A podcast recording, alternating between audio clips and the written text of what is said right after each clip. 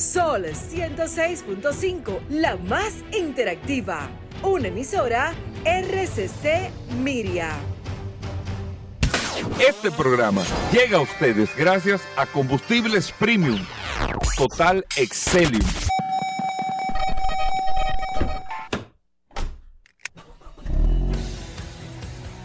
Bienvenidos al programa número uno de movilidad en la República Dominicana. Vehículos en la radio. Bien amigos y bienvenidos a Vehículos en la Radio. Señores, miércoles, gracias a todos por la sintonía, por estar compartiendo con nosotros hasta la una de la tarde.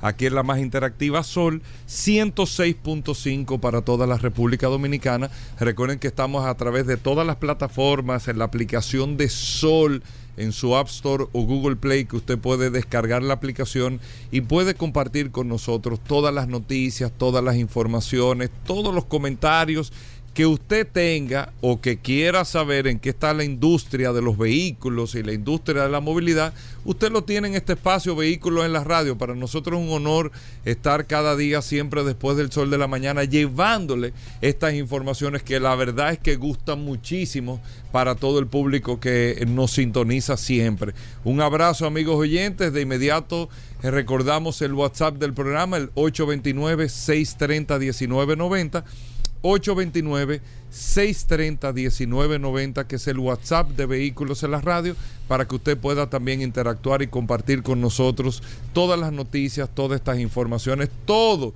lo relacionado con este tema. Y el WhatsApp que está sobre las manos de Paul Manzueta. Paul. Gracias Hugo, gracias como siempre por la oportunidad que me das de compartir contigo todos los días en este programa Vehículos en la Radio. Gracias a todos los que se conectan también de manera inmediata a través de de la herramienta más poderosa de este programa, el WhatsApp de Vehículos en la Radio. Hoy es miércoles, miércoles 3 de agosto. Gracias como siempre por la sintonía. Hoy vamos a tener un programa sumamente interesante. Muy interesante. Porque este programa tiene la particularidad de que nosotros no solamente hablamos de vehículos, sino que abarcamos una serie de temas que están sucediendo. Y ayer sucedió algo muy interesante, pero lo vamos a tocar. Así que esté muy atento bastante atento y más que este programa mañana, Gobera cumple nada más y nada menos que 19 años. con 19 regalos para 19 amigos oyentes. me, estaban escribiendo temprano, wey, digo, espérate que mañana. 19 buenos regalos, ¿eh? Sí. En manos del encargado de regalos, Paul Mazueta. Diga que busque un galón de gasolina. No, no, nadie va a venir por un galón de gasolina. No, no, no, no, no, no. Gasolina. Un lavado. No me no. yo lavo en mi casa. ¿Para qué yo un lavado? No, es así. Ey, no, pero los lavados no caen mal, ¿eh? No sí, sí, sí, los, lavados caen bien, pero, caen bien, caen bien. Siempre hay que ponerle mil no rechace, por si acaso, ¿eh? por si acaso no rechace. ¿eh? No, Paul, no rechacemos. Pero miren, muchas cosas interesantes en el día de hoy. El comentario que les tengo lo iba a hacer de una manera y lo voy a hacer a la inversa, lo voy a hacer al revés. Para que, para, o sea, voy a dar esta información para terminar en este comentario al inicio del programa y que podamos entender la situación que tienen los fabricantes de vehículos en el mundo. La situación que tienen los fabricantes de vehículos en el mundo. Miren, yo tengo aquí sobre las ventas de vehículos a nivel global, cómo está en la participación de mercado de las marcas y quiénes liderean dependiendo el país. El mercado, o sea, cuál es la marca que más se vende en tal sitio, cuál es la marca que más se vende en tal sitio, cuál es la marca que más se vende en tal sitio. Entonces, yo tengo aquí el, ese, ese, comportamiento, que es un comportamiento sumamente interesante, que, a usted le puede dar eh, muchísimas... Te, le puede dar datos para que usted sepa, wow, mira el liderazgo que tiene, esta marca tiene liderazgo en estos mercados, esta es la marca que más se vende en estos mercados, que todo eso usted lo pueda tener, que todo eso usted lo pueda tener, amigos oyentes del programa. Y para esto, yo le voy a dar eh, esta información para terminar entonces en la información de la situación actual que están viviendo las automotrices. Miren, en mercados como yo tengo todos los países aquí, si quieren le puedo dar, yo lo, para no hacerlo tan largo, le voy a dar los países tal vez que nosotros tenemos o mucho más relevancia o de una manera u otra eh, son de la región, como está el mundo entero, o sea, por en, en Uzbekistán, probablemente a usted no le vaya a interesar quién es que lidere ahí en ese mercado, pero yo le tengo, por ejemplo, en el caso de Venezuela, Toyota es la marca que tiene mayor participación de mercado con un 72%. En el caso de Corea del Sur, Hyundai, lógicamente que está eh, jugando en su casa, tiene un 73%. En el caso de Irak, Hyundai tiene un 56%. Indonesia, Toyota tiene un 57%. De mercado, de mercado, eso es, eso es liderazgo absoluto de mercado. En Nicaragua, Toyota liderea el mercado con un 54%. En Guatemala, Toyota liderea el mercado con un 53%. En Pakistán, Suzuki, oigan bien, Suzuki en Pakistán liderea el mercado con un 50% del market share. En Japón, Toyota tiene un 47% del mercado, líder en su territorio, teniendo otras marcas como Honda, como Mazda, como otras marcas japonesas de importancia, pero Toyota liderea en Japón con un 47% de mercado. En Filipinas, Toyota tiene un 46% de mercado. En Marruecos, Renault tiene un 40% del mercado, es la que liderea en Marruecos. En la India, Suzuki, eh, me llamó mucho la atención. Hay muchos productos de Suzuki, incluso que vienen a República Dominicana, que son producidos en la India, y Suzuki tiene en la India un 40%. En Italia, Stellantis, eh, que es Fiat, tiene un 39% del mercado. En Malasia, eh, esta marca no la conozco, pero Dua, eh, no, no conozco esta marca, Paul, en Malasia. ¿Cuál? Pero Dua. No. 39% del mercado. En Jordania, Hyundai tiene un 38% del mercado. Bahrein, Toyota tiene un 37% del mercado. En Taiwán, ahora con esta situación, Toyota es que tiene el control de Taiwán con un 36% del mercado. En Alemania, Volkswagen tiene el 35% del mercado. En Francia, Stellantis también tiene un 35% eh, de mercado. En el Líbano, Toyota tiene un 34% de mercado. En Austria, Volkswagen tiene el 34% del mercado. En Tailandia, Toyota es el que liderea con un 33% de mercado. En Vietnam, Hyundai liderea con un 33% de mercado. En Brasil, el grupo Stellantis, Fiat, tiene el 33% de mercado. Y hay que ver la participación de Fiat en Brasil. Pensaba que era Volkswagen, pero es Fiat que tiene eh, la mayor participación de mercado. En Suiza, Volkswagen tiene el 31% de mercado. En Kuwait, Toyota tiene el 31% del mercado. En Qatar también Toyota controla el mercado con un 31%. En Paraguay, Hyundai controla el mercado con un 31%. En los Emiratos Árabes, Toyota tiene el liderazgo con un 31%. En Turquía, el grupo Estelanti tiene la mayor participación de mercado con un 30%. En Argentina también el grupo Estelantis con un 29% del mercado. En Panamá Hyundai tiene un 29% del mercado, es que controla el mercado. En Portugal Estelantis tiene el 29% del mercado. En Rusia Renault tiene el 29% del mercado. En Israel Hyundai tiene el 29% del mercado. En Sudáfrica, Toyota tiene el 26% de mercado. En Mónaco, Volkswagen tiene el 28% del mercado. Y así, o sea, nosotros tenemos, aquí está el, recorrido, por ejemplo, en República Dominicana, Hyundai tiene el 22% del mercado, lleva el liderazgo.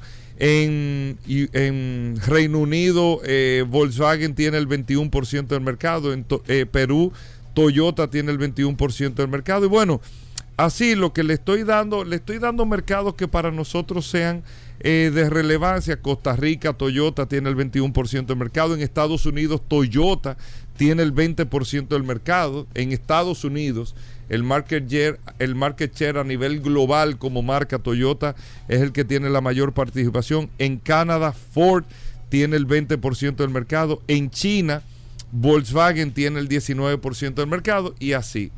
Eso que estamos escuchando, amigos oyentes, del mercado de la participación, se lo voy incluso a desglosar en los primeros seis meses del año, donde Toyota como fabricante quedó en número uno en términos de venta en los primeros seis meses de este, de este año, donde tiene el liderazgo. Toyota facturó en los primeros seis meses del año, aquí les tengo el dato eh, a nuestros amigos oyentes, déjame ver que lo, ah bueno, aquí lo tengo, Toyota vendió 5.1 millones de vehículos en los primeros seis meses del año, lo que proyecta es que va a superar los 10 millones de vehículos el grupo Toyota en este año 2022, pero tuvo un descenso de un 6% en estos primeros seis meses al año 2021 en el caso de Volkswagen, que ocupa el segundo lugar, Volkswagen tuvo ventas de 3.9 millones de unidades, amigos oyentes del programa, 3.9 millones de unidades, y el grupo Hyundai Kia 3.3 millones de unidades en el tercer lugar. En cuarto lugar, el grupo Renault Nissan Mitsubishi con 3.13 millones de unidades. Esos son los resultados de los primeros seis meses. Pero ¿a dónde voy? con esto es que, amigos oyentes, al día de hoy, y Paul, que lo hablamos mucho y lo sabe, la industria automotriz tiene una situación muy complicada y probablemente está pasando el momento más complicado de la historia de los más de 100 años que tiene la industria automotriz nunca se había visto en esta situación. Y es que la industria y las marcas no tienen nada que celebrar. ¿Ustedes saben por qué no tienen nada que celebrar? Porque la industria automotriz no tiene nada que presentar en términos de datos de interés, cosas de evolución, la industria automotriz ha perdido el protagonismo con el ser humano. El protagonismo. Hoy el protagonista es la tecnología. Hace 10 años y en la década de los 90, en la década de los 80, de los 70, recuerden, quien lideraba la opinión del ser humano quien lideraba los avances del mundo era la industria automotriz, no era otra industria, era la industria automotriz y hoy ha perdido el liderazgo, pero más que el liderazgo, ha perdido el interés. ¿Y qué demuestra que ha perdido el interés la gente? No la necesidad, no, no confundamos. La gente necesita comprar carros todavía. Tengo la necesidad. Esta situación de crisis, esta situación de que no hay la cantidad de unidades suficientes para que la gente la compre, esta situación de que la gente tiene la necesidad de comprar un vehículo adicional o un vehículo de trabajo y no lo puede conseguir, esa necesidad está. Lo necesito, yo no te, no hay no hay nada en el mundo que sustituya la necesidad de tener un carro en este momento. No hay nada para múltiples actividades, múltiples cosas, pero no está el interés. La industria automotriz ha perdido el interés en la opinión de la gente, del ser humano. Lo ha perdido. Y no tiene un norte definido todavía. ¿Cuál es el interés? La movilidad eléctrica, ya la sabemos. ¿Qué más? Donde el ser humano usted se tiene que ir a la profundidad del, del, comportamiento humano, donde se sabe que para la compra de vehículos, la adquisición, el mantenimiento de usted mantenerse en el top of mind, es un tema emocional, es un tema de deseo, es un tema de pasión que no se tiene en el automóvil. Y yo te puedo poner, le puedo poner ejemplos de muchos hasta colaboradores del programa que tienen la necesidad hoy de comprarse un carro, pero no tienen una fiebre de comprarse un carro. No tienen un interés marcado en X carro. Lo que tienen es la necesidad. No sé si me entiendo. Yo no sé, Paul, si te entiendo. O sea, yo tengo la necesidad de montarme. Pero que me quita el sueño. No. que tengo pesadilla o tengo sueños maravillosos con lo que voy a hacer. No.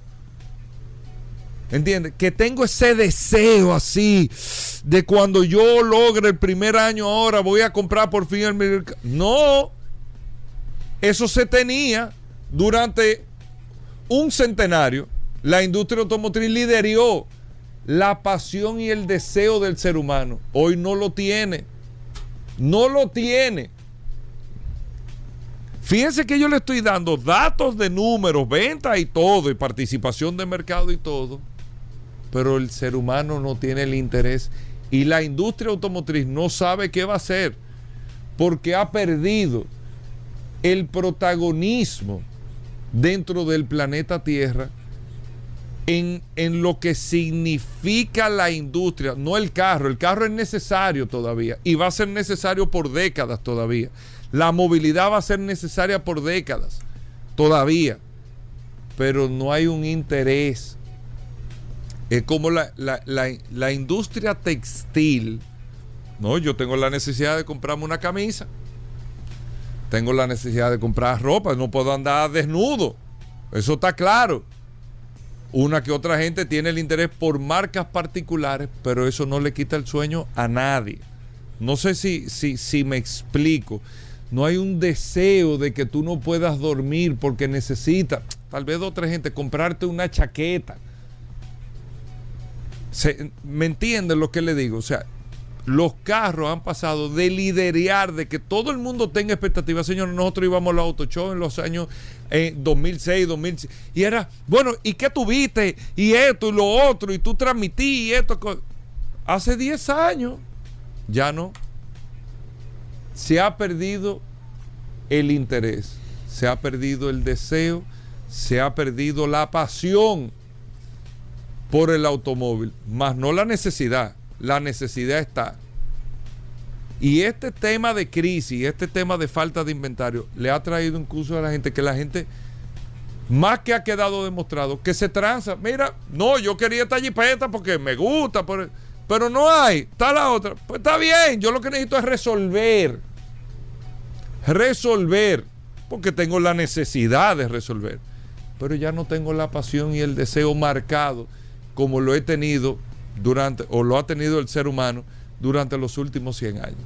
Oigan qué situación, qué situación tiene la industria automotriz. Hacemos una breve pausa, amigos oyentes. Muchas cosas en el día de hoy no se nos muevan.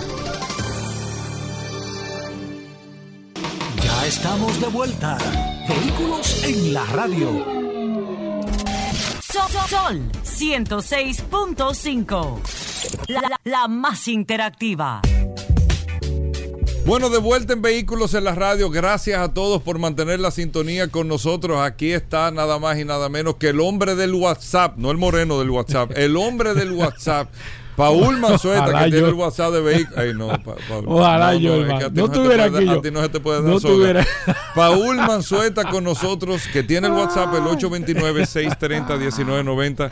Paul, bienvenido al programa. Eh, de nuevo, cuéntame todo. Gracias, Hugo, como siempre, al pie del cañón. Un saludo de manera inmediata a todos los que se conectan a través de la herramienta más poderosa de este programa. Siempre la gente está en sintonía. Estoy aquí enviando informaciones datos, noticias interesantes. Y esa es la idea de esta maravillosa herramienta que todo este equipo ha puesto a su disposición, el WhatsApp de vehículo en la radio, que usted pueda tener una interacción. No importa el día, el horario, no importa el momento, usted sabe que usted tiene un aliado y tiene una herramienta en sus manos sumamente poderosa.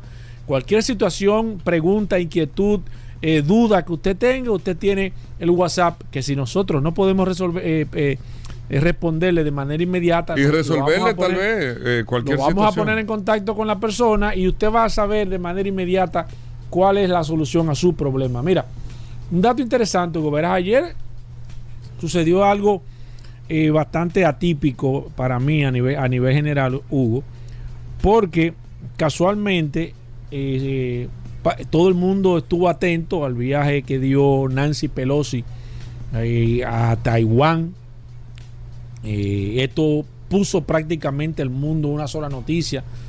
Todo el mundo estuvo al tanto de esto. Tanto así que opacó el anuncio que hizo el presidente Joe Biden que habían, habían encontrado al segundo hombre de Al Qaeda eh, y habían, lo habían eliminado. Eh, esto, esto opacó una noticia sumamente interesante porque este, el Sawak Asiri, que fue la persona que, que ellos, que ellos eliminaron el sábado casualmente, lo hicieron de una manera espectacular, como todo lo que, lo que utilizan los Estados Unidos, porque utilizaron una nueva arma, que no vamos a entrar en, ese detalle, pero denle seguimiento a este dato, eh, utilizaron una, una, nueva bomba probada en ese momento con esa persona.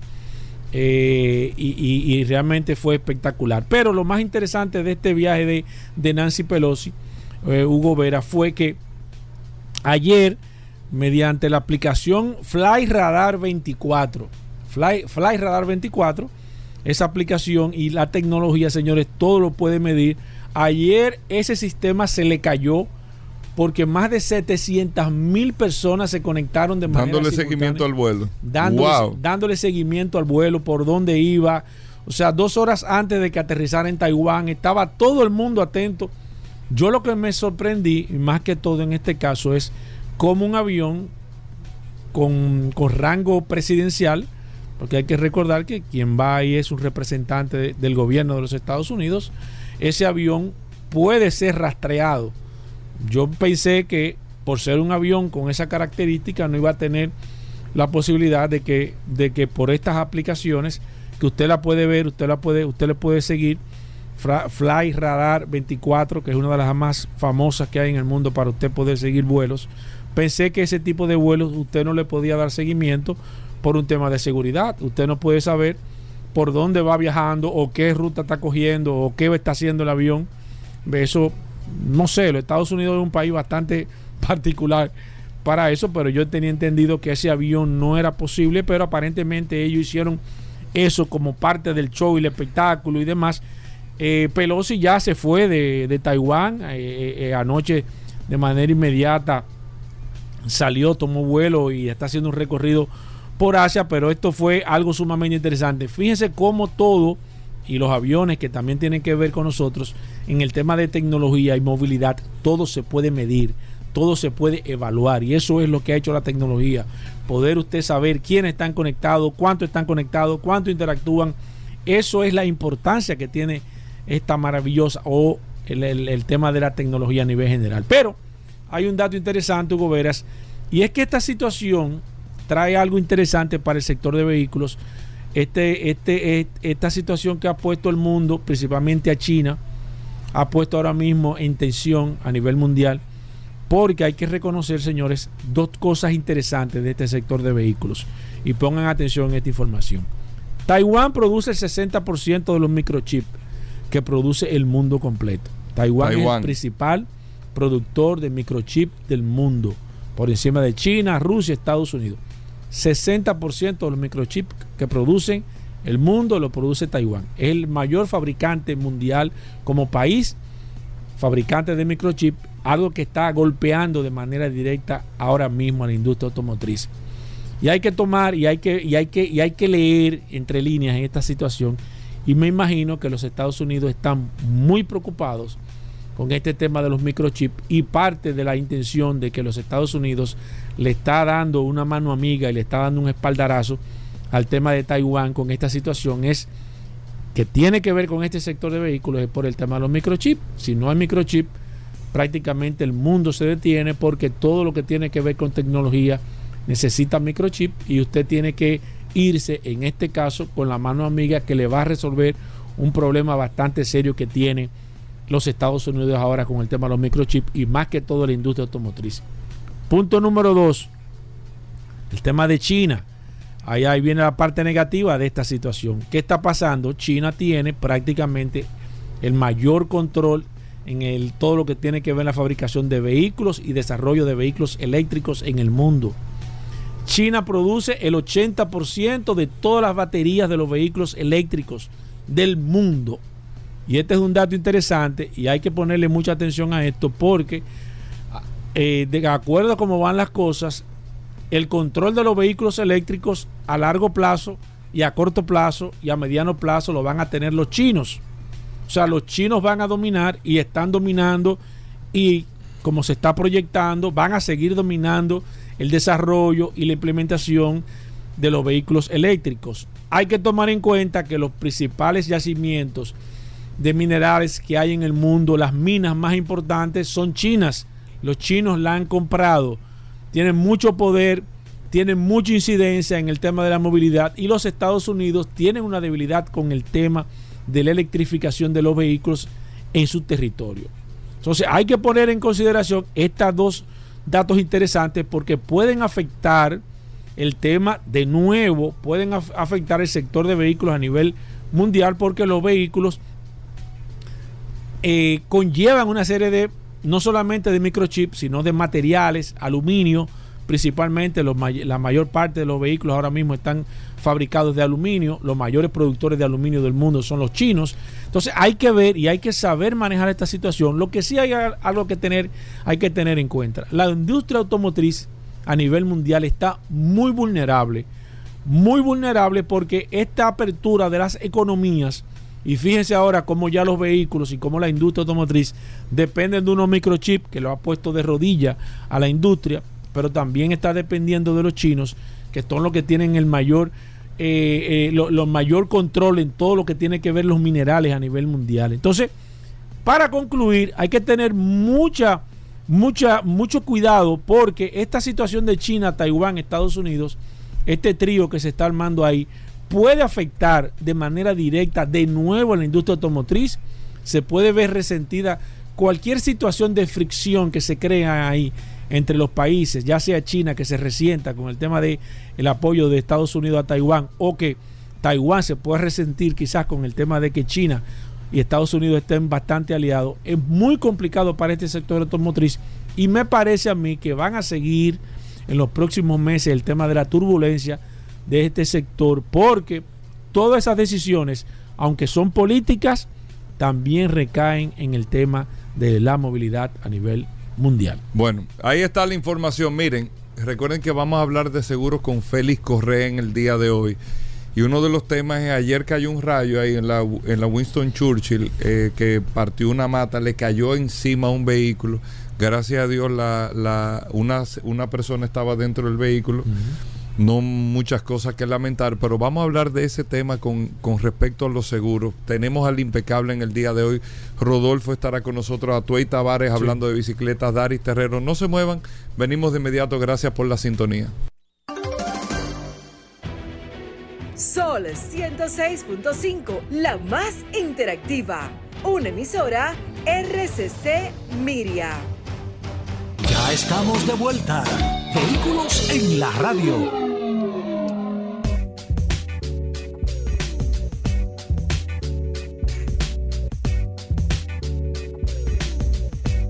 Bien, de vuelta en Vehículos en la Radio. Gracias a todos por la sintonía, por estar compartiendo con nosotros. Atuey Tavares está por acá, el hombre de las bicicletas, el hombre que anda en dos ruedas, pero sin, eh, bueno, con motor también, porque motor eléctrico. Pero el hombre de la bicicleta, Atuey, bienvenido. ¿Cómo va todo? Ya la semana pasada nos diste el resumen del Tour de Francia. Eh, ya el evento, vamos a decir, o uno de los eventos internacionales más importantes del mundo eh, en tema de bicicletas. ¿Qué hay de nuevo a ahí? ¿Cómo va todo? Bien, buenos días. Gracias a ti, a Paul, por el espacio para hablar de ciclismo aquí en, en Vehículos en la Radio. no viniste, Peque, hoy parece. ¿eh? No, pero, pero, ¿y qué fue? No, pero ah, yo soy un defensor ustedes están hoy absoluto del impecable. Pero, porque yo sé que él me va a salir. Pero yo no, yo no he terminado de salir. la sociedad, estoy a yo que, a tus socios. yo que estaba diciendo, wow, ya vehículo en la radio tiene 19 años. Yo tengo dos años. Hoy estábamos hablando de Donald Trump fuera del aire ahora. eh, Paul se resiste a la realidad que tú y yo estamos viendo, pero esos son otros temas que lo hablemos. Lo hablaremos en vehículos en la radio radio internacional que es a las 12 de la noche. no, mentira, mentira. Cuéntame ahí. Reiterar un saludo para nuestro hermano Manuel Rivera, el impecable de la radio, y para Alejandro también aquí en los controles. Bien, Hugo, tal como tú dijiste, terminó el Tour de France, pero la semana pasada se corrió el Tour de France Femmes, la versión femenina del Tour de Francia. Eh, es, es una versión más corta de solamente ocho días. Y ahí vimos que Ani- Anik Van Vluten del Movistar se llevó la, la malla amarilla, seguida de Mary Ann Voss del Jumbo Visma. El Jumbo sigue arrasando con todos los premios del ciclismo a nivel mundial. Y Demi Vollering se llevó la malla de puntos, que es la de la montaña. El fin de semana pasado hubo acción en Estados Unidos en XC y Downhill a nivel UCI. El- en la carrera de Downhill se llevó su cuarto premio de esta temporada a Mauri Pierron y ya se perfila como posible campeón de la temporada. Y en XC, el XC se puso muy, muy interesante porque eh, Snowshoe es una de las pistas más difíciles que hay del, de los circuitos a nivel UCI, tanto para downhill como, como para XC. Y extrañamente, en pleno verano, se metió una nube en la montaña y duró una semana entera lloviendo. Los ciclistas cruzaban la meta y no se distinguía quién era, totalmente bañado en lodo. Y el, el sábado que fue la competencia de downhill, la lluvia dio un poquito de receso y no había tanto lodo, pero al parecer durante la noche se cayó el cielo y la carrera de XC, eso fue un, un verdadero bate-bate. Eh, el, el día de la, de la short track, que fue el viernes, eh, Nino Schurter tuvo una caída y no salió el domingo. Él dice que producto de la caída, pero todos sabemos lo que le damos seguimiento a Nino Schurter, sabemos que a él no le gusta correr cuando hay frío y cuando hay lluvia. Él es ñoño con eso. Pero de cualquier manera está, en punto, está como líder del campeonato. Algo interesante, David Valero del, equipo BH ganó la carrera XC quedando Luca Braidot en tercero. Estamos viendo un relevo en el XC a nivel UCI. Eh, Luca Braidot es el que ha ganado las últimas dos versiones y David Valero quedó la carrera pasada en segundo y ahora queda en primero. O sea que estamos viendo caras nuevas, se está refrescando todo eh, y eso es muy interesante. Localmente hubo la carrera de los cobracheques organizada por nuestros amigos de Good Bike. Ahí tanto Natanael Peña y Joel García dieron galas de buena organización. Y vimos de nuevo a Gabriela y a Joel en la categoría élite, cada uno en sus categorías masculino y femenino. Esos muchachos están imbatibles. Mucho comentario positivo acerca de la organización del evento, que quedó bastante bien. Hay que resaltar que utilizaron para la medición de los tiempos el equipo que utilizan los muchachos de Enduro Brothers para, para tomar los tiempos por etapas.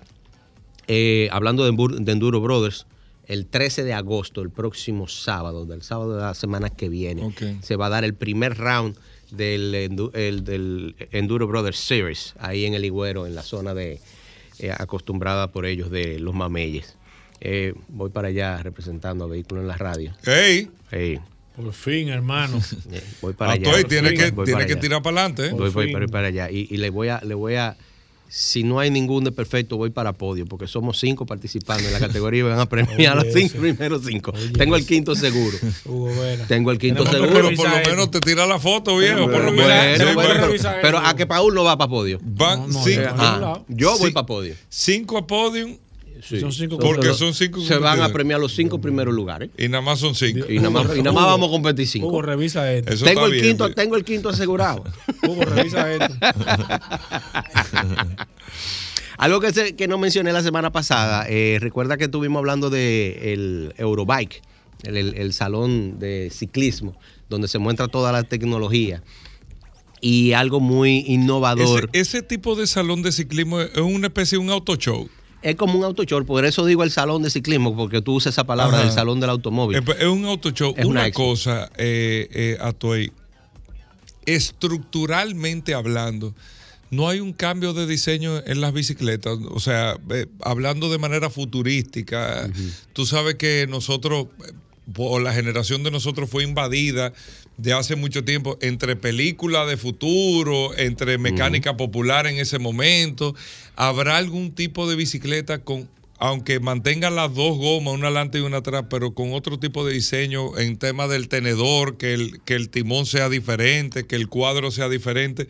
¿Se está viendo eso o todo sigue igual? Es un tema de... O sea, ¿qué cambia en un auto show de bicicleta que yo pueda decir, wow, mira esto? Hay muchísima tecnología, pero el diseño básico sigue siendo el mismo, porque es que la bicicleta es algo muy sencillo. Son dos triángulos con dos ruedas. Y siempre ese va a ser el, el- diseño. Hay algunos modelos, por ejemplo, en estos días vi uno, unos modelos de triciclo con doble suspensión. Eh, eso lo está usando eh, este señor, el- no me llega el nombre ahora mismo, que tuvo un accidente. Eh, él trabaja para EMBN, que es un canal de YouTube que tiene varias vertientes de ciclismo. E EMBN es el de bicicletas eléctricas. Eh, él hace, él hace acrobacias, hacía acrobacias y en un accidente perdió la movilidad de la cintura hacia abajo. Y él, él, él usa un- una bicicleta eléctrica que viene siendo prácticamente una motocicleta porque él no puede dar pedales. Y con un sillón bastante ancho que lo amarran a la bicicleta y la doble suspensión que tiene delante, el hombre anda en el monte eh, arrasando. Hay otras tecnologías que se desarrollan, como, como una vez hablamos de, de- una bicicleta de doble tracción, que tiene tracción delante y atrás, pero hasta que las principales compañías que desarrollan componentes y que desarrollan las bicicletas no toman esa tecnología y la, y la hacen propia, eso no sale al mercado, se queda ahí. Eh, te mencionaba que, por ejemplo, ahora mismo eh, Bosch, conjuntamente con Magura, Magura es una compañía alemana eh, que tiene diferentes componentes, entre ellos los más famosos son los frenos, que son unos frenos muy potentes y de una, una calidad altísima. Y conjuntamente con Bosch, que también es alemana, desarrollaron un freno ABS para bicicletas. A lo mejor la gente dice, bueno, pero ABS, eso es viejo en los carros ya. Pero en una bicicleta el sistema tiene que ser muy diferente. Nos dice nuestro amigo Mario Peguero Peña, que escribe para la revista Rueda, que los algoritmos y la matemática es totalmente diferente en el caso de una motocicleta y de una bicicleta, porque no es lo mismo. O sea, la, variación del terreno es muy diferente. Se, se duró un buen tiempo para poder desarrollar esto y ya está disponible de mano de Magura y de, y de Bosch. Por último, Hugo, para mencionar que recuerden que este sábado, el sábado 6, va a ser la clínica de técnicas de mountain bike con Pedro Sereno en el Botánico. Eh, la semana pasada, pasada Este sábado, o sea. sí, este et- sábado, Este sábado. este sábado de la mañana, eh, de- de- 6 de agosto. ¿Esa El- clínica de qué son? de técnicas de mountain bike. Ahí nos van a enseñar a tirarnos de rampa, a dar salto, a, a doblar, que son técnicas que ayudan bastante. El que, eh, como dije la semana pasada, O sea, el el que, tiene una mountain bike no ha ido a, a, a Ligüero. Eso, se, eso es- sería una buena oportunidad de aprender para ahí. Mira, yo, yo tengo ya 10 años, 11 años montando mountain bike. Y yo he hecho varias clínicas. Hice una con Alfredo ahí en el patio y e hice una con Marcelo Gutiérrez, el colombiano, que la- el año pasado, que vino para el Dominican Enduro Series. Y de verdad que cada vez que uno toma una clínica de esa, aprende algo nuevo. Porque eh, eh, son gente que tienen... Son muchas cosas, muchas técnicas que y, se- y además se, va, va- se van descubriendo ¿no? Y nuevas tú tienes, la, técnicas, tú nuevas tienes la oportunidad de. Imagínate que tú venga, eh, el, el que venga aquí, Fernando Alonso, a dar una técnica de manejo. Es algo similar. Exacto. Porque Porque tanto, tú manejes todos los días. Pedro Sereno compitió a nivel internacional representando a Venezuela como juvenil y como élite en downhill. Y, y Marcelo Gutiérrez tuvo nueve años compitiendo a nivel profesional. Mira, ¿y hay algún costo para eso? Sí, sí, claro que sí. Hay un, eh, un costo de 60 dólares la inscripción. Ok. Y, y- pero los cupos son limitados. La semana pasada quedaban unos cuantos cupos eh, que se comuniquen con Pedro Sereno a través de su página de Instagram a ver si todavía tienen cupos disponibles, porque esto es vital para cuando uno va a montar en el monte, tener las técnicas que son necesarias para, para manejarse en terreno técnico. Ok, una. ah, sí. Atuay, En, en el sector automotriz, la Fórmula 1 es la que sirve para desarrollar tecnología de, de- de los vehículos. en, la, en el sector de las bicicletas, ¿qué, qué existe para desarrollar tecnología? O sea, ¿a qué cogen ellos? ¿El Tour de Francia? ¿Qué competencia pueden coger ellos como para Ey, es desarrollar una gran tecnología? pregunta, es impecable. Pero ven acá. Es una gran pregunta, viejo. acá. Como debe de ser. ¿Cómo que una ¿Cuál es el escenario para es desarrollar casualidad, tecnología en la bicicleta? La, la misma, la misma versión, el- porque lo que viene siendo Fórmula 1 vendría siendo lo que son los competidores élite en sus diferentes vertientes, porque es que el ciclismo tiene demasiadas vertientes. Pero no hay una en específico. O sea, tenemos no, la Fórmula porque 1 para, cada- los vehículos de pa- competición. por ejemplo, si tú tomas una bicicleta de downhill y la comparas con una bicicleta de XC, eso, son totalmente diferentes. ya. Son totalmente diferentes. Y una bicicleta de ruta es más diferente todavía. Pero las tecnologías se van, eh, por ejemplo, una tecnología que revolucionó el ciclismo fueron los frenos de disco. Primero la suspensión en mountain bike, luego los frenos de disco. En ruta hace unos años todavía no se usaban los frenos de disco y ya se están usando. Y hubo una resistencia enorme. Y de hecho hasta se suspendió la aplicación porque hubo un accidente y uno de los ciclistas sufrió una herida en una rodilla que le levantó toda la piel y los ciclistas todos se pusieron a una y, estaban protestando que no querían eso. Intentaron hacer los frenos de- de caliper hidráulicos, pero aparentemente no dio buen cangrejos, resultado. los cangrejos. Exacto, el, el Hugo, ¿Tú cangrejo. sabes lo que es un cangrejo? Claro. Ve, ven acá, viejo. Y al final, ya la, toda la Pero, bicicleta- pero, pero no un cangrejo. no. Sí, no, de lo de la bicicleta, claro. Yo sé a- arreglar cangrejos de ¿Cómo? bicicleta. Pa- Paul, Paul está como Y feliz. zapatilla.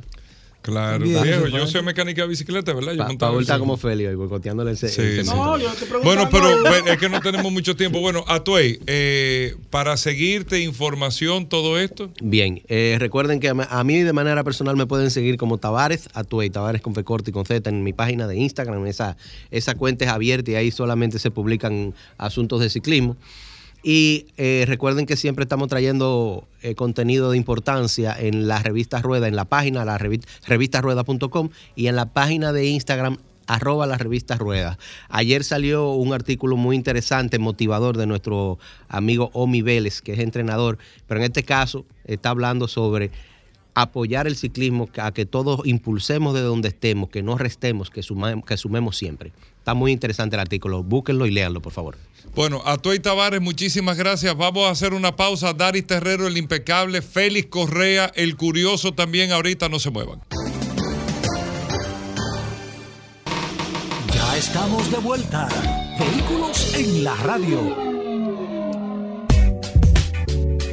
Bueno, de vuelta en Vehículos en la Radio, agradecer a todos la sintonía. Daris Terrero, el hombre de la ley 6317 de tránsito, transporte y movilidad. Daris, ya formalmente, que usted estaba en el segmento pasado, desde la grada, eh, compartiendo con Paul, pero bienvenido, ¿qué tenemos para hoy? Gracias, Hugo. Gracias, Paul. Agradeciendo siempre la extraordinaria oportunidad que nos brindan de llegar a toda la audiencia de vehículos en la radio. Acá por la más interactiva Sol 106.5, este segmento que hemos denominado Dar y Terrero hablando sobre la ley 6317, la norma que rige la movilidad, el tránsito, el transporte terrestre y la seguridad vial en, en el país. Mira, a propósito del tema que ustedes abordaban con relación al robo de vehículos, ciertamente que hay una disminución de, los delitos de robo de vehículos, producto de una serie de factores que, que es bueno mencionar. Tú sabes que hay en República Dominicana hay un cambio del parque vehicular, el parque de, vehículo, de vehículos de República Dominicana con los años se ha ido modernizando, es decir, aunque tenemos todavía una gran cantidad de vehículos eh, chatarras o en condiciones no muy óptimas, son vehículos que generalmente se dedican al transporte público. El carro privado ya es un carro ya con otra característica y esas propias características están vinculadas al tema de la seguridad del robo con relación a que generalmente esos vehículos tienen GPS porque en su gran mayoría son eh, financiados por instituciones y eso también le genera algún tipo de seguridad y obviamente lo que planteaba Paul de que ya es más difícil vender un vehículo con todos sus componentes que elegir el componente que tiene mayor mercado. Fíjense cómo el tema de los, no podemos decir lo mismo con el tema de los retrovisores, que es un mercado muy amplio y por eso ustedes ven que es muy frecuente el robo de, de, de retrovisores. Y sobre todo, cuando hablaban ustedes del tema del reporte del robo, hay que decir que la dirección de vehículos de la Policía Nacional, la dirección de vehículos de la Policía Nacional, lo que llamamos el plan piloto, solo está en Santo Domingo y en Santiago. No hay un plan piloto en San Francisco, no hay un plan piloto en San Juan de la Maguana, no hay un plan piloto en Moca, en Bonao, en La Vega. Es decir, que eso limita también el hecho de que si un ciudadano le roban un vehículo en La Vega, puede hacer una denuncia en un destacamento, pero no tiene el trámite, la rigurosidad que de llegar al plan piloto, que es donde se desprende la búsqueda, partiendo de que tiene los elementos mínimos ahí, para que tengamos también una idea general. Y en el, te- en el tema de las motocicletas, en un alto porcentaje, los que son afectados con robo de motocicletas generalmente no reportan el robo, lo reportan a la agencia. porque en un alto porcentaje también son motocicletas que en algún, en algún, en algún punto todavía están haciendo proceso de financiamiento. Y una persona que está pagando una motocicleta, que todavía va por algunos meses, prefiere dar eso por perdido e iniciar un nuevo proceso. Por eso el tema de la venta de la motocicleta es tan riesgoso en República Dominicana. Pero el tema que traíamos hoy es eh, prácticamente felicitar la acción que lleva a cabo el gobierno a través de el Intran del establecimiento de una oficina para la obtención, no para la obtención, para la renovación de la licencia de conducir en Nueva York. Recuerden que es un anuncio que se hizo, ya se puso en práctica de que los dominicanos que tengan una licencia de conducir y deseen hacer un proceso de renovación o hacer cualquier trámite vinculado al tema de la licencia, no obtención de licencia por primera vez porque el procedimiento de obtención de licencia por primera vez lleva una serie de requisitos que solo, solo, solo puede ser aplicado en territorio dominicano. Es decir, el tema del examen práctico, del examen teórico, el tema de los, de los exámenes. Es un procedimiento que solo se puede llevar en la sede de República Dominicana o en los establecimientos que están diseminados en muchas provincias y municipios del país.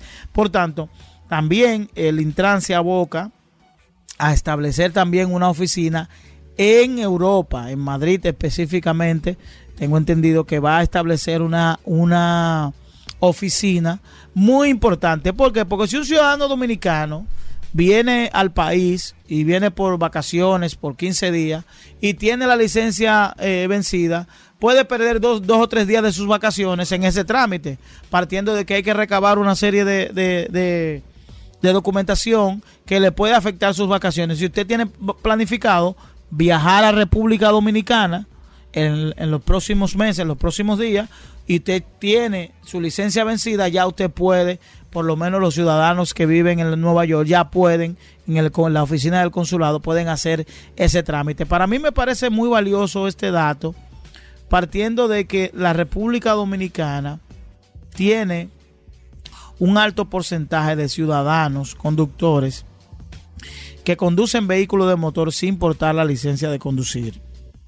Lo mismo ocurre con el seguro. Los últimos datos que nosotros hemos tenido en términos estadísticos establece que más del 40% de los conductores que circulan en las vías no tienen licencia de conducir y no tienen un seguro de responsabilidad. Y recuerden que en el caso de los vehículos es el único seguro que es obligatorio. Es decir, ninguna otra línea aliada a los seguros es obligatorio. Usted no tiene la obligatoriedad de asegurar su casa, ni su oficina. El, único seguro que es obligatorio por ley es el, es el seguro de vehículos. Y hay un porcentaje muy amplio de que no tiene seguridad. ¿Qué, ¿A qué ustedes atribuyen esto? Esto se atribuye a la falta de respuesta que se tiene a la hora de un siniestro. Porque Fíjense que la mayoría de los siniestros que ocurren, accidentes, los ciudadanos dominicanos prefieren solucionarlo por, el, por la vía de la violencia. ¿Por qué? Porque lo quieren resolver in situ, en el lugar. Aquí ningún dominicano que tiene un accidente quiere ir a una oficina o a un centro ya gracias a Dios tenemos el centro del automovilista, tenemos la casa del conductor, que son establecimientos que ofrecen condiciones dignas para, para denunciar. Pero la gente cuando le mencionan ir a denunciar, eso es como mencionarle a su madre. ¿Por qué? Porque propiamente la República Dominicana tiene que avanzar con relación a la respuesta que tienen que dar las aseguradoras. Yo creo que eso es materia de la superintendencia de seguros que tiene que ofrecer mayor fortaleza, mayor información con relación al tema de los seguros de vehículos. Y concluyo estableciendo que el tema que iniciamos, reiterar a los ciudadanos dominicanos que viven en la ciudad de Nueva York o en cualquier estado eh, próximo que puedan que tengan el interés de viajar a la República Dominicana, que ya tienen una oficina para la renovación o cualquier trámite vinculado al tema de la licencia de conducir. Bueno, gracias Daris Terrero para comunicarse contigo, Daris. Lo pueden hacer a través del Instagram o el Twitter Pueden enviar fotos, sugerencias, videos, cualquier pregunta que quieran hacer co- con relación al tema de la movilidad en República Dominicana. Dari Terrero 1 para Twitter, Dari Terrero 1 para Instagram y obviamente pueden hacer cualquier pregunta a través del WhatsApp del programa. Bueno, gracias Daris Terrero. Hacemos una pausa, no se muevan.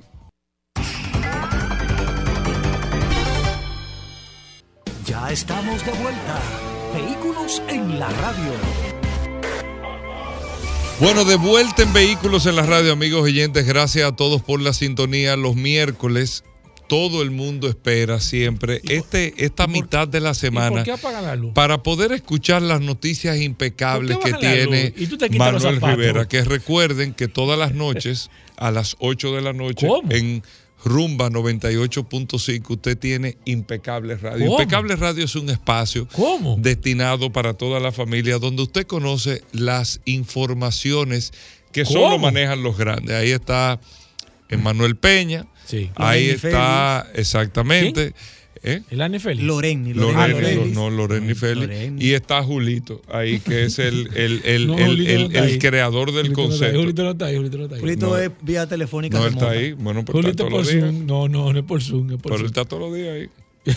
Él Yo oigo el programa y está No, Julito. no, no.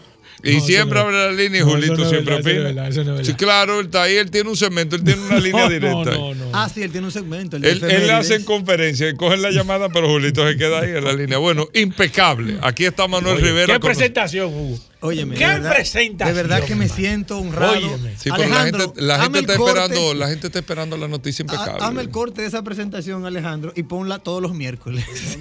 Sí, por- Saludar un fuerte abrazo a ti, Hugo, a ti, Paul, a Félix Correa, que está con nosotros, a Tuey, que también, ¿verdad?, ha compartido con esta cabina, y a Alejandro en los controles, que hace posible que nuestra voz salga a través de las ondas cercianas de Sol 106.5, la más interactiva. Mañana nos sumamos a los 19 años de transmisión ininterrumpida de vehículos en la radio, y qué bueno que desde aquellos días estamos siempre, siempre con todos, con toda la audiencia de este segmento impecable que como cada miércoles las personas esperan. Eh, lo dicho siempre cada miércoles es una tradición. Que hable mañana aquí. Bueno, no, yo- porque aquí la gente se suba para el pelado. Sí. No, no, yo veo que aquí se está subiendo. Pero no, está bien, Se Peque, está no, no, subiendo no. más gente que el día de esto veo. yo- Nadie trae nada. yo- yo todo el siempre- mundo va a siempre poner pero todo el mundo Exacto, pero- pero yo siempre regalo. Yo creo que aquí uno de los que más regalado soy yo. Sí. Honestamente. No, no, juégatela ahora mismo. Aquí. ¿Tú quieres que me la juegue ahora mismo? Sí, sí, sí, sí. No Sí, me venga con. No.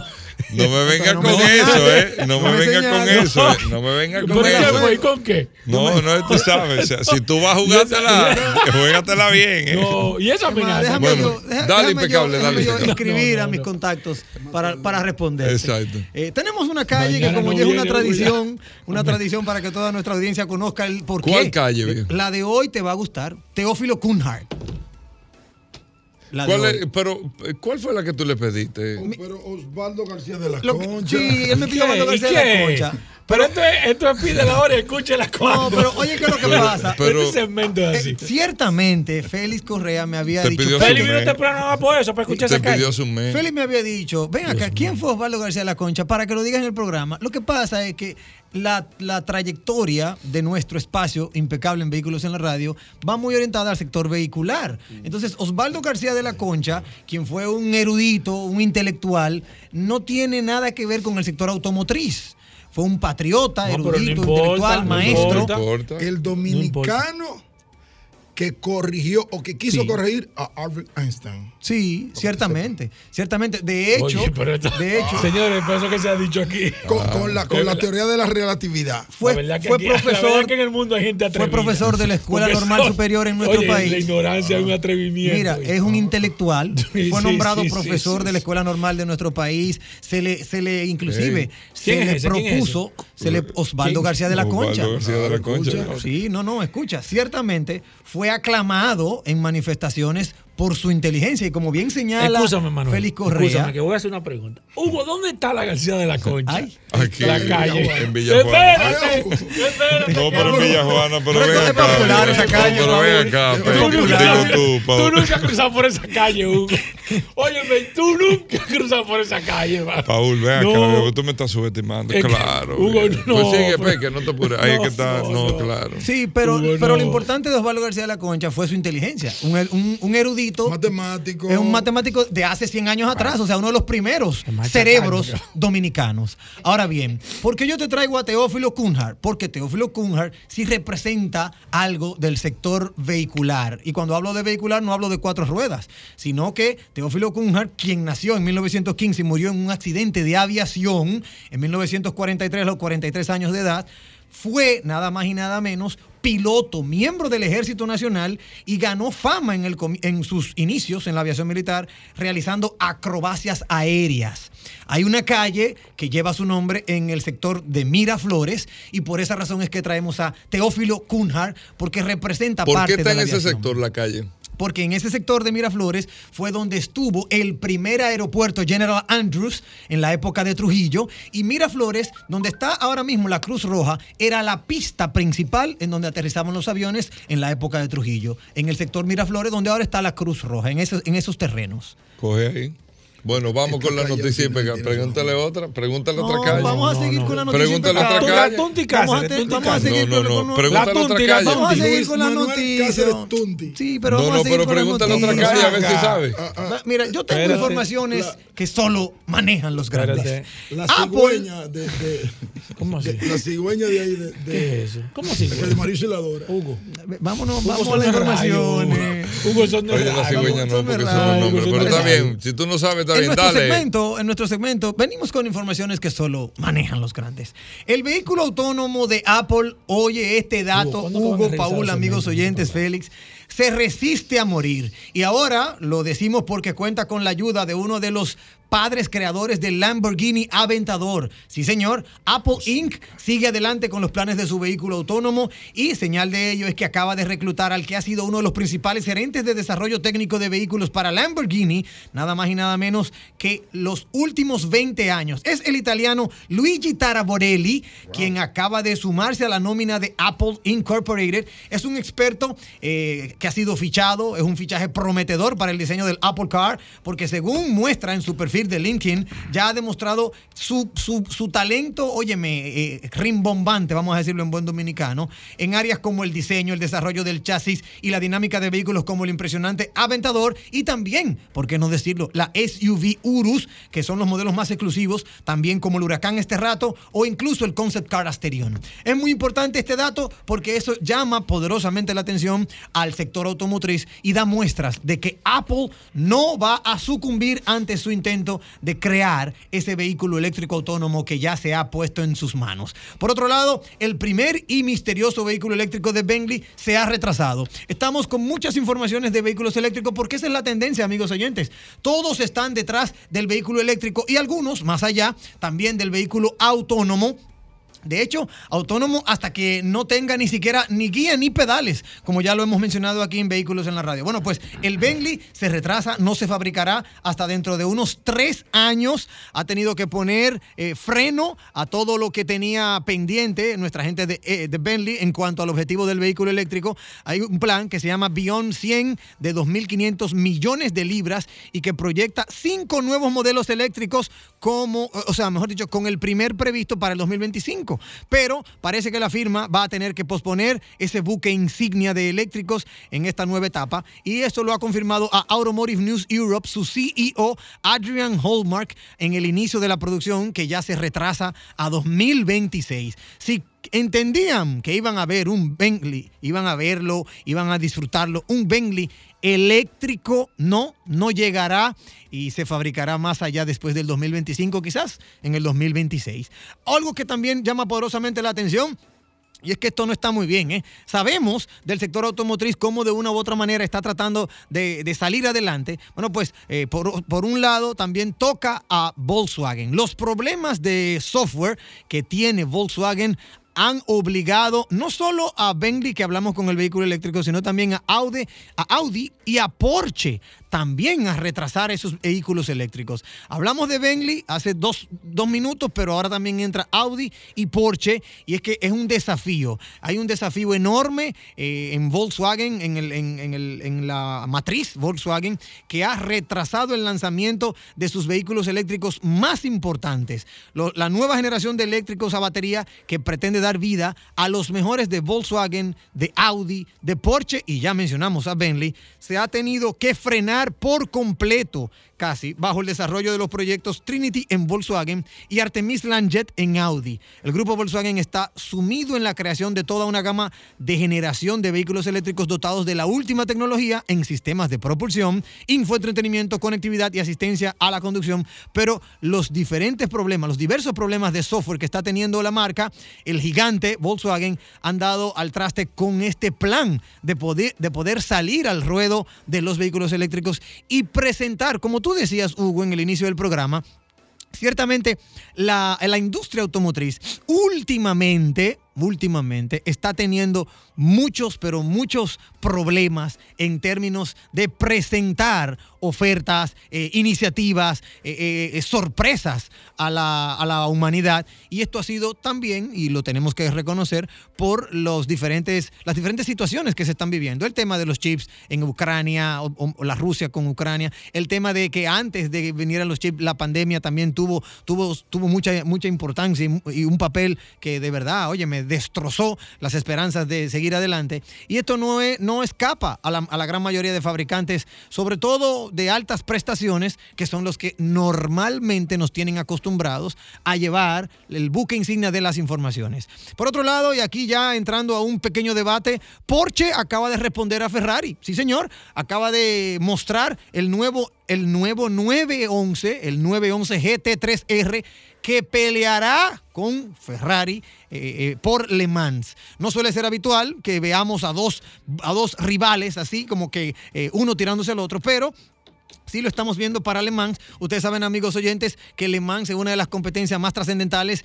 y más tradicionales del sector automotriz. Y Porsche, en esta ocasión, ha visto como la perfecta, eh, el perfecto momento, el momento perfecto para mostrar al gran público su nuevo GT3. Eh, si los de Maranello, Ferrari, prefirieron la tarde para mostrar su nuevo 296 GT3, en el caso de los de Stuttgart, ellos eh, quisieron enseñar el 911 GT3R y eh, lo hicieron más adelantico. Eso fue en el día de ayer, en donde se estuvieron presentando ambos, ambos modelos. Por un lado, Ferrari, GT, eh, el Ferrari eh, 296 GT3, y por otro lado vino Porsche con el 911 GT3R. Vamos a ver qué va a pasar. Eh, muy, muy interesante. Tiene un motor de 6 cilindros boxer bajo el bonete de 4.2 litros y disposición trasera. Al parecer, Le Mans puede devolver ese ánimo, esa pasión en el sector automotriz. Ya para finalizar, y en este caso es una buena noticia porque eh, cuando se está viviendo el tema de los vehículos eléctricos de cuatro ruedas, por otro lado salen las esperanzas de que Volkswagen, eh, a su vez, también está buscando alternativas, pero alternativas no en el terreno, sino en el aire. El primer eVTOL o sea, dron de pasajeros, está siendo contemplado en Volkswagen y ya se está presentando una especie de, pro- de ¿cómo se llama esto? Un Eh, pro- prototipo. Un prototipo, ese mismo, Paul. Un prototipo. Bueno, pues el grupo Volkswagen acaba de presentar su primer eVTOL, que es un prototipo que promete surcar los cielos en un futuro próximo. Todavía, oigan este dato, todavía Volkswagen no quiere mencionar para nada cuáles son las características y los detalles de este vehículo volador, pero sí se sabe que va a ser mitad dron, mitad helicóptero. Es un, se denomina Volkswagen V.MO y es un prototipo que adelanta cómo será el modelo de producción, contando con una longitud de más o menos 11,6 metros y una envergadura de 10,6 metros. Tiene cuatro motores eléctricos, es lo único que se sabe, y es es capaz de transportar a cuatro adultos y su equipaje. Es el primer eVTOL de Volkswagen que usted lo podrá ver y puede cubrir hasta 200 kilómetros de distancia. Para más informaciones puede conectar con nosotros a través de redes sociales. Arroba la calle RD, arroba Manuel Rivera RD, arroba impecable radio en redes sociales Pero también no duden en sintonizar cada día de lunes a viernes a las 8 de la noche nuestro programa Impecable Radio por la hermana emisora Rumba 98.5 FM. Bueno, gracias, Peque. Nosotros vamos a hacer una pausa, amigos oyentes. Félix Correa está con nosotros aquí en la cabina. El primer tema a tocar, Félix Correa, este caso de ayer que cayó un rayo en la Churchill, donde está eh, el edificio en Tempo, le cayó encima un carro, suerte que no hubo eh, pérdidas a lamentar en términos humanos, pero un carro se destruyó. ¿Qué pasa con el seguro ahí? Fue un rayo, esto, lo otro. Eso lo vamos a comentar ahora cuando regresemos. Sol 106.5, la más interactiva. Una emisora RCC Miria.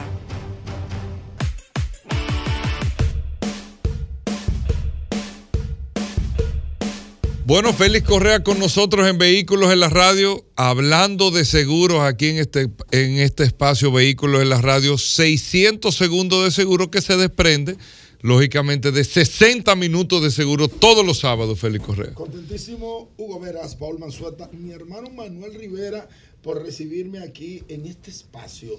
Vehículos en la radio a través de Sol 106.5, la más interactiva. Nosotros invitamos a todo este público maravilloso para que se den cita todos los sábados a través del canal Ruta 66 y a través de Nuevo Día de OTV. 60 minutos de seguro.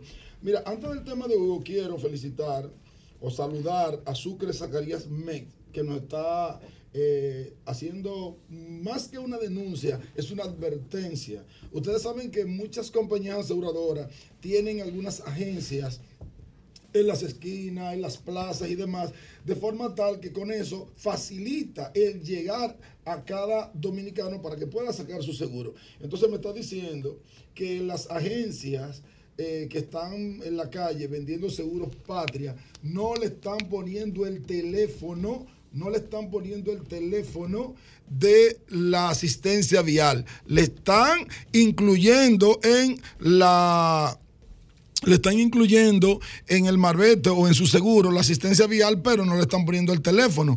Entonces sería bueno esto que, que lo ayude en ese sentido. Eso no solamente para Seguros Patria, sino para todo el que lo esté haciendo para que le facilitemos la vida a los asegurados. Entonces, con relación a... espérate, Félix Ok, Correa, espérate. ok. Monitorea ahí. Ahora sí. Ya, repite de nuevo. Re- re- repite de nuevo. Ah, bueno, pues perfecto. Decíamos que eh, me estaba llamando un oyente con relación a los seguros que se están vendiendo en las esquinas, en la plaza. Eso es válido porque eso llega a más personas, la gente puede adquirir su seguro, pero no le están poniendo en los marbetes, no le están poniendo la asistencia vial, el teléfono de la asistencia vial. Entonces sería bueno que revisen esa parte los señores de Seguros Patria, de Seguros Pepín, de todos esos seguros que se están vendiendo en las plazas, que nosotros lo vemos muy válido porque así llega eh, a, a cada, a cada asegurado rápido, pero deben ponerle la asistencia vial. Entonces, eh, con relación a lo que dice Hugo, hay dos pólizas.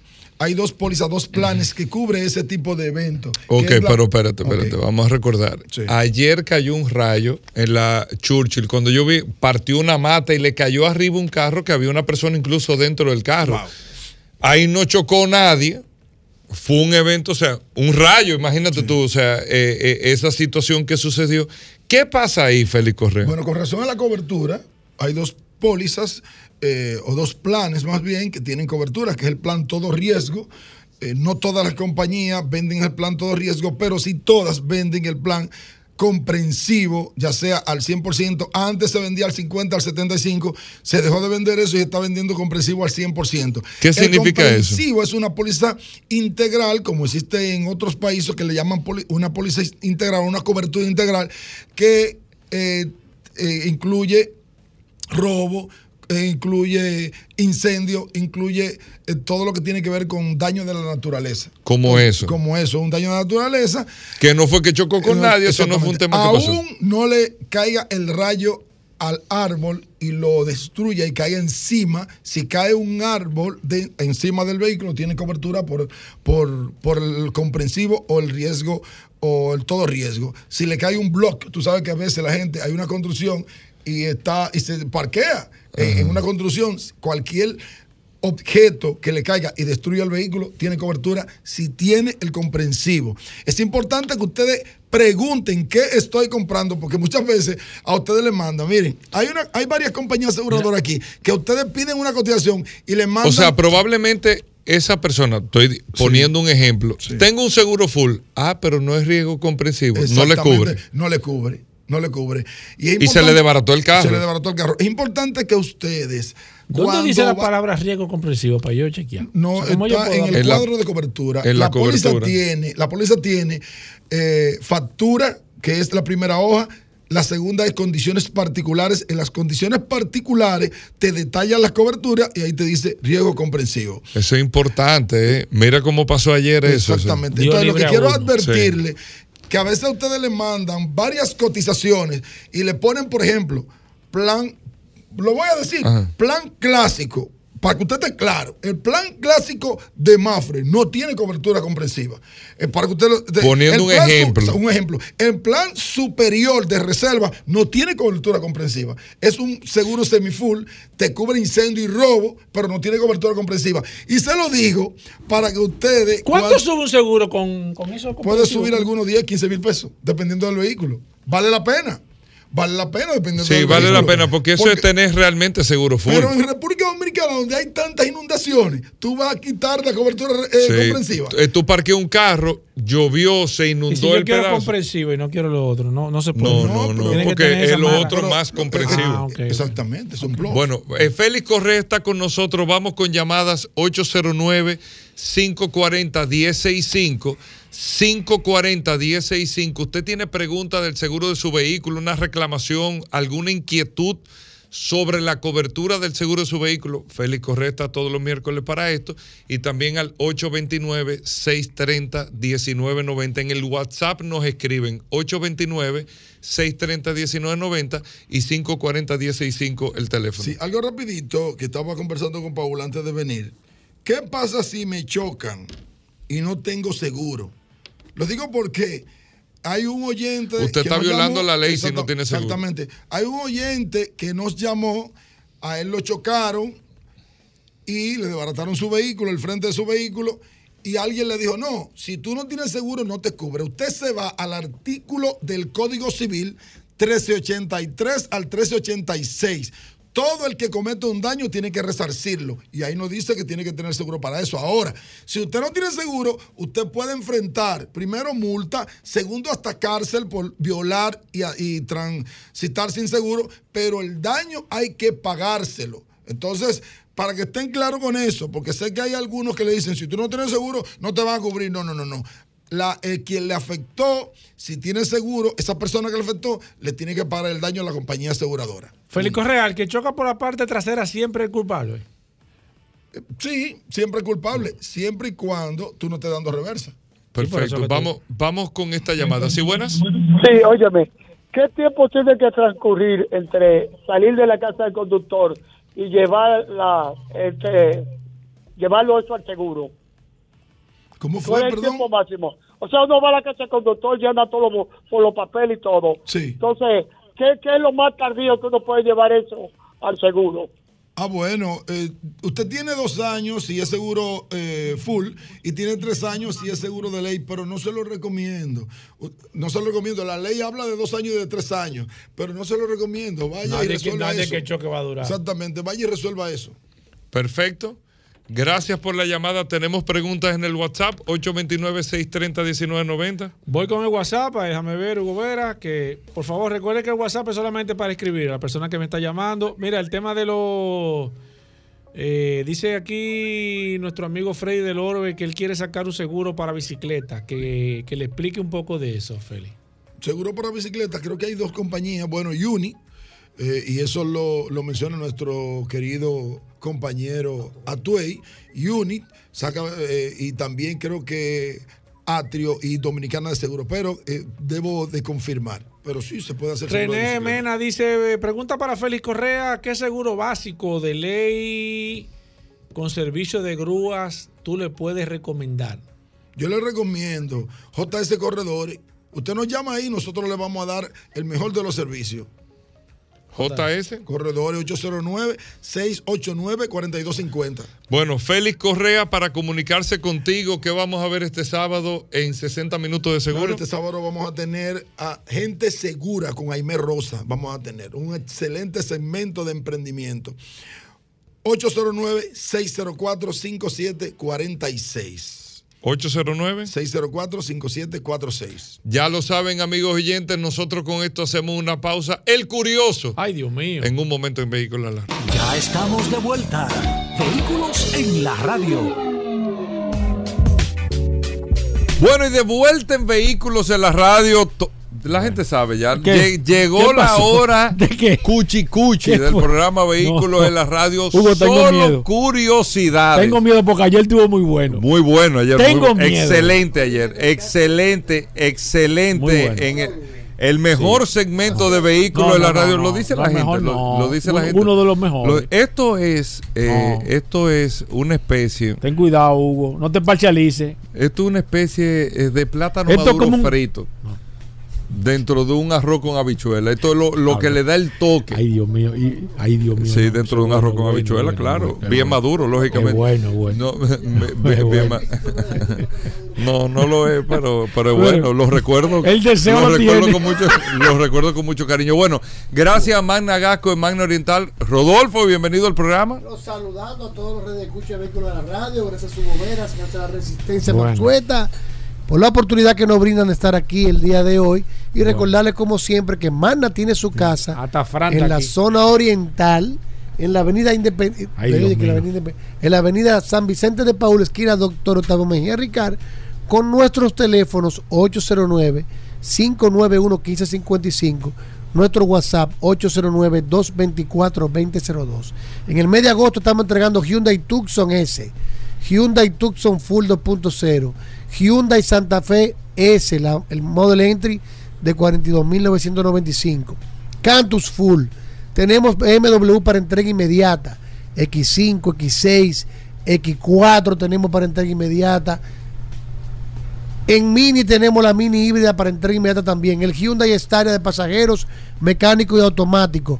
Tenemos también el Hyundai H100, el camioncito de cuatro gomas simple. Y tenemos en especial una BMW X5 40i de gasolina 2022 con solo 8.200 kilómetros que tiene un precio especial de 85.900 dólares. Señores, 10.000 dólares menos, 8.200 kilómetros, no se le ha dado el primer mantenimiento, tiene la garantía de 5 años, 200.000 kilómetros y los primeros 3 años o 40.000 kilómetros de mantenimiento totalmente incluido. En especial, X5 40i de gasolina, la premium, 85.900 dólares.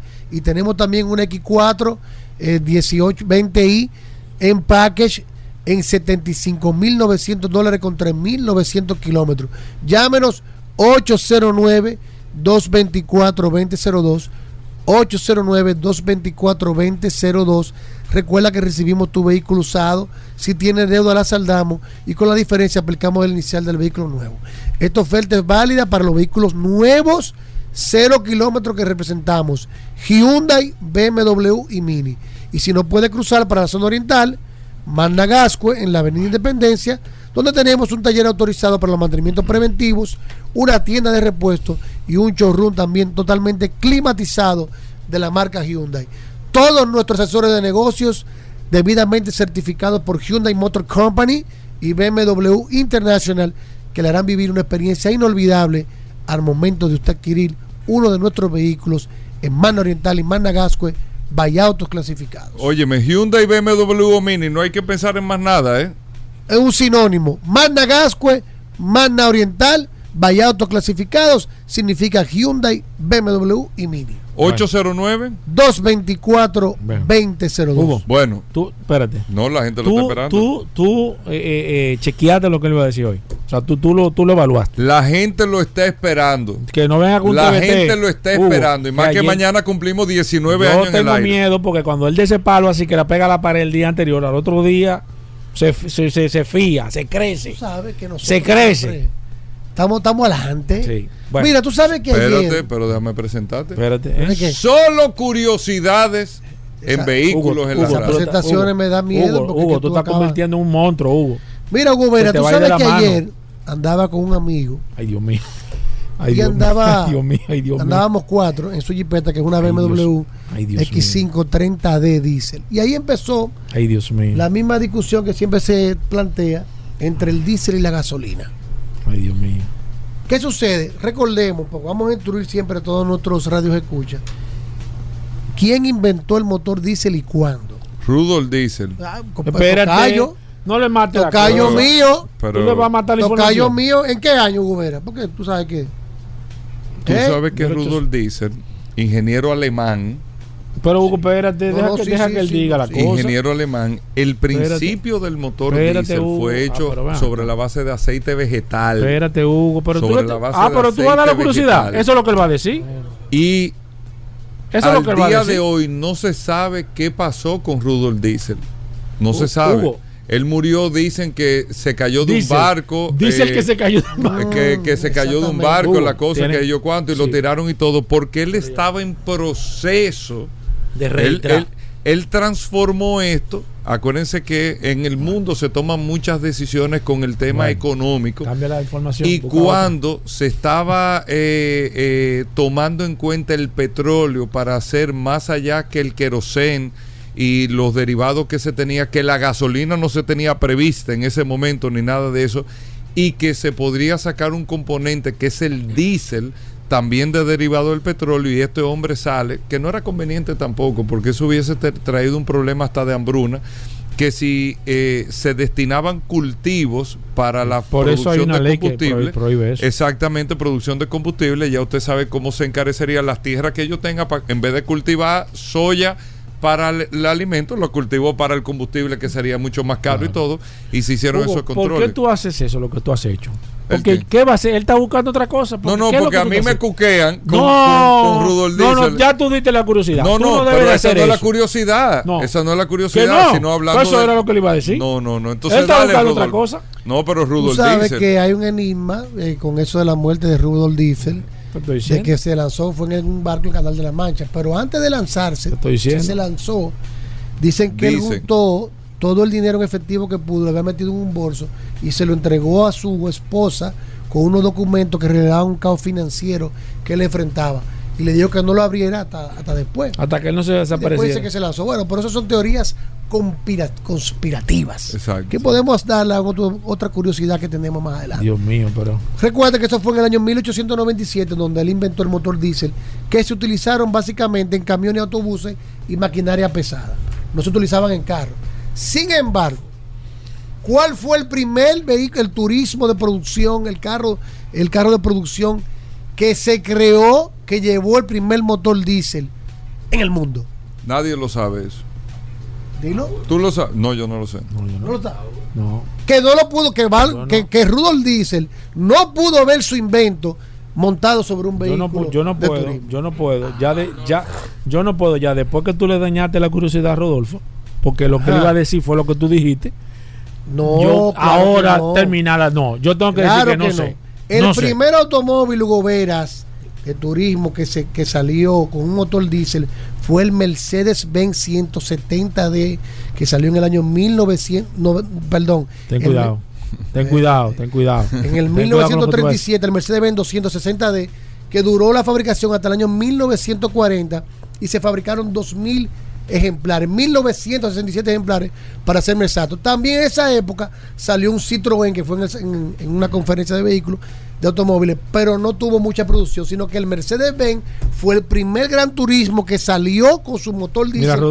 Que valga la redundancia, Roberto. Rudolf Diesel no pudo ver su invento. Que Roberto tiene uno allá. De ahí se hicieron mucho fam- muy famosos entre los taxistas, ya que este vehículo daba 500 kilómetros por tanque. Oye bien, y al haber pocas estaciones que, de que, que dependen de diésel, eso le trajo mucha fama porque el, ta- el, el- el usuario sabía que podía lo- lograr mucho tiempo y lograr grandes... Sin eh, tener que repostar. sin tener- se hizo famoso entre los taxistas que, que utilizaron más de 400 vehículos en esa época que, eh, del motor diésel. Si no lo sabías, hoy ya lo sabes. ¿Cuánto tú le pones a eso, Hugo Vera? Pues, suponte que tú eres profesor. Siempre un 10.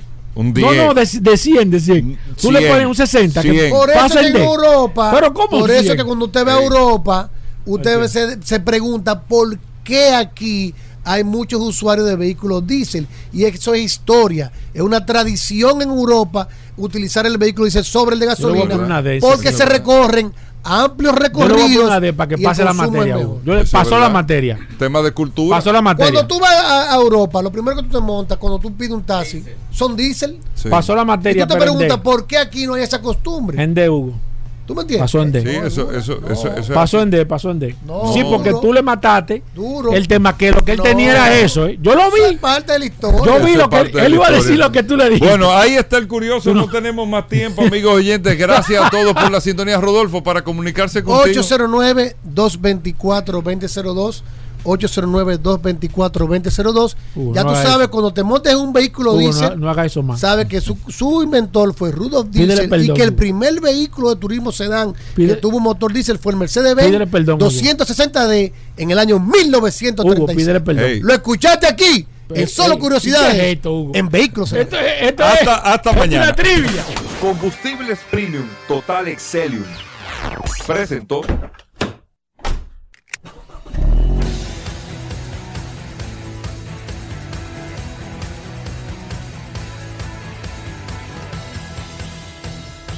Vehículos en la radio.